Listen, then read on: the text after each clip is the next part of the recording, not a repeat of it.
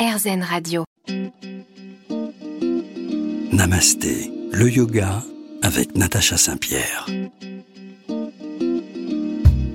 Bonjour à tous et bienvenue dans Namasté sur RZN Radio. Aujourd'hui, j'ai le plaisir de recevoir Audrey Favreau, avec qui nous allons parler de yoga restauratif. Elle est formatrice, elle est aussi auteure du livre 32 postures pour se détendre réellement. Elle va nous expliquer ce qu'est et ce que n'est pas le yoga restauratif et comment on s'y met, pourquoi on s'y met.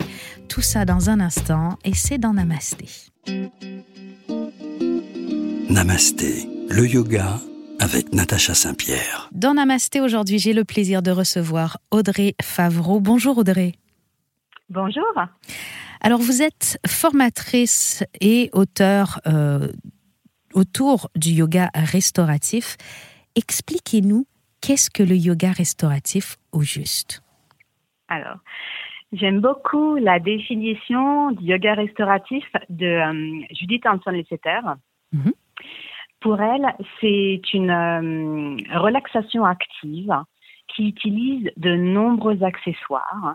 Alors, par exemple, des bolsters, vous savez, ces gros coussins euh, qu'on utilise en yoga, qui sont ovales ou bien rectangulaires, des couvertures, des blocs, des briques, des sangles, des murs parfois, pour créer des postures euh, faciles confortables et qui vont faciliter la relaxation et, euh, et la santé. Ça s'adresse à qui? Est-ce que tout le monde peut pratiquer le yoga restauratif? Absolument. On n'a pas besoin d'être flexible pour pouvoir euh, pratiquer et ça c'est une bonne nouvelle car tout le monde peut euh, pratiquer, même les débutants, même les personnes âgées. C'est un, un yoga accessible à tous. Alors c'est drôle parce que euh, les gens, quand on parle de yoga restauratif, ont l'impression que ça s'adresse aux gens qui ont des blessures ou des maladies articulaires chroniques ou, des, choses de ce genre. Mais finalement, le yoga restauratif, il n'est pas restauratif que pour le corps, je ne me trompe pas? Exactement. Là, en fait, ce qu'on cherche, c'est vraiment créer, euh, si vous voulez, euh, c'est vrai qu'on on fait de la méditation. Enfin, la méditation est beaucoup à la mode. Le problème, c'est qu'on n'est pas, euh, comment dire, des moines bouddhistes qui sont habitués à faire la posture de lotus pendant plus, pendant longtemps. On est des occidentaux pleins de, de tensions. Et donc, lorsqu'on se met dans une posture de yoga restauratif, on atteint un état méditatif beaucoup plus facilement. Et donc, notre mental se calme et on, comment dire, on va être euh, dans un état euh, dans lequel on ne se concentre plus sur l'extérieur, mais sur l'intérieur. Se concentrer sur l'intérieur, est-ce que vous pensez que les gens aujourd'hui ont oublié euh, comment on fait ça? Absolument. On est tellement, comment dire, bombardé hum, de stimulation sensorielle, notre attention est portée quasiment exclusivement sur l'extérieur, avec euh, l'exposition aux écrans. Et, euh, finalement, aujourd'hui, on peut même voir, euh, comment dire, le temps d'exposition à nos écrans qui est de plus en plus important. Oui. Et, c'est vraiment important de cultiver le silence, de porter notre attention vers l'intérieur, cet état qu'on appelle aussi pratyahara, oui. où on, comment dire, on réduit toutes les stimulations sensorielles et on est capable d'écouter le silence à l'intérieur de nous finalement. Par pratyahara, euh, vous entendez vraiment le retrait de tous les sens, c'est-à-dire on ferme les yeux, on bouche les oreilles, euh, on s'éloigne des odeurs. Comment on fait? Oui, alors c'est vrai que euh, dans cette pratique, l'un des comment dire des éléments les plus importants, c'est-à-dire qu'on va pratiquer dans une salle chauffée, on va être dans l'obscurité, souvent on va se mettre un petit coussin sur les yeux pour s'isoler mhm. de la lumière.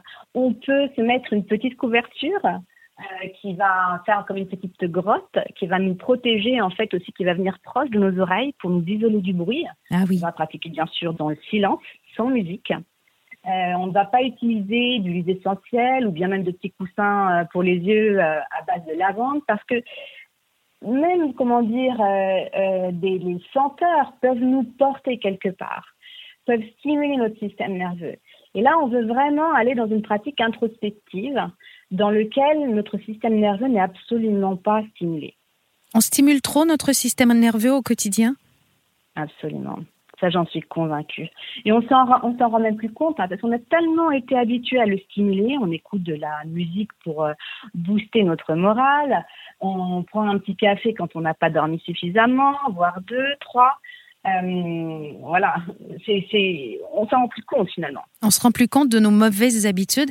Alors, Audrey, je suis très très heureuse de vous avoir avec nous aujourd'hui pour parler justement de ce yoga restauratif et expliquer aux gens à quel point finalement il n'est pas que bon pour le corps, mais bon pour notre esprit, pour notre mental aussi. Restez avec nous à la maison, on revient sur RZN Radio dans un instant. Namasté, le yoga avec Natacha Saint-Pierre. De retour dans Namasté sur RZN Radio, on vous parle aujourd'hui de yoga restauratif avec notre invitée Audrey Favreau, qui est spécialiste dans ce domaine. Alors Audrey, je voudrais tout de suite faire la différence entre le yin yoga et le yoga restauratif, le yoga nidra et le yoga euh, restauratif. Alors si on commence par le yin, euh, à l'inverse euh, du yin yoga, on ne va pas travailler sur la flexibilité. Non, absolument pas. Alors c'est vrai que souvent on confond ces deux pratiques, mais leur intention est différente. Dans le yin, on va, il y a un élément d'étirement Mhm. pour euh, stresser les fascias. Oui. Mais quand on étire, en fait, on stimule le système nerveux. Dans les yoga restauratifs, on ne cherche pas à étirer, on cherche à ouvrir, à ouvrir différentes zones et organes du corps pour améliorer la circulation sanguine autour et à l'intérieur de l'organe. La circulation sanguine, elle est importante parce qu'elle va apporter à l'organe euh, des nutriments, des hormones qui sont nécessaires au bon fonctionnement. Voilà, donc ça c'est important et en plus en même temps on va se reposer profondément. On, Euh, on parle, oui, de, résilience émotionnelle, ouais. Et oui, c'est-à-dire que, euh, comment dire, quand on est dans le silence, on calme le système nerveux.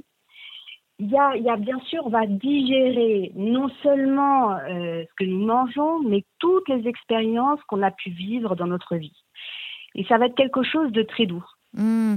Et est-ce que euh, on est dans une posture euh, toujours la même ou est-ce qu'il y a plusieurs postures? Combien de temps on garde une posture en yoga restauratif? Voilà. Alors, on va faire à peu près dans, une, euh, dans un cours de yoga restauratif qui va durer environ 90 minutes, trois, maximum cinq postures. Et on reste dans ces postures entre 10, 15, 20 minutes. Donc ça, c'est vrai que c'est une vraie différence par rapport au yin. On va rester plutôt 15 à 20 minutes dans chaque posture parce que notre système nerveux a besoin au moins de 15 minutes dans l'immobilité pour passer d'un système nerveux euh, sympathique à un système nerveux parasympathique. Et si on, vient au yoga nidra que beaucoup de gens connaissent, on a une seule posture où on est allongé euh, sur le dos. Là, vous nous parlez de trois postures par cours en, en yoga restauratif. Combien il y a de postures en tout euh, qui sont disponibles, qui sont possibles? Je dirais qu'il y en a une quarantaine D'accord. Et on est sur un- est-ce qu'on est sur un- une technique plus plus intuitive que qu'une technique de yoga nidra? Parce que finalement, on n'est pas dans une méditation guidée. Voilà, exactement. C'est-à-dire que euh, l'enseignant, qui va faire, c'est que déjà la première chose, c'est qu'il va euh, créer un nid pour que son élève puisse se reposer. Donc, il va faire un petit peu comme la maman oiseau. Il va aller chercher tout ce qu'il peut pour créer pour ces petits oisillons un, nid où il va se sentir en sécurité. Donc, on va utiliser des supports. Et ensuite, on va accompagner verbalement la personne ou les, élèves pendant pas plus de 3-4 minutes. Et après, on le laisse dans le silence. Voilà, le silence, c'est vraiment essentiel. Donc, le travail de l'enseignant en yoga restauratif, c'est vraiment créer euh, l'ambiance et physique, mais aussi émotionnelle et mentale pour qu'il y ait ce fameux relâchement. Absolument. Ça fait partie des trois piliers de l'enseignement du yoga restauratif, c'est-à-dire cette soutenir physiquement et émotionnellement l'élève. Vous dites qu'il y a, parce que je suis allée voir sur vos réseaux sociaux, Audrey, et vous dites qu'il y a cinq super pouvoirs euh, au yoga restauratif. C'est vrai ça? En fait, il y en a plus de cinq pour moi. Il y en a beaucoup plus que cinq. Vous parlez de booster l'immunité, d'améliorer euh, nos relations, stimuler notre créativité, ça aide dans la résolution de problèmes et ça pourrait même équilibrer notre système nerveux. Après combien de temps on peut voir tous ces beaux progrès? Alors souvent, moi, je dis qu'il faut une pratique de 20 à 40 minutes par jour pendant deux mois pour voir de vrais, de vrais effets. La semaine dernière, on parlait de, dans cette émission de régularité de la pratique. Vous êtes en train de nous dire la même chose que euh, notre invité précédent, qui était Johanna Morera. Il faut pratiquer un tout petit peu tous les jours. Oui, c'est le restauratif yoga, c'est magique, mais c'est magique si on le pratique régulièrement. Alors restez avec nous, on va parler euh, de cette magie du yoga restauratif encore un moment dans Namasté et c'est sur RZN Radio évidemment.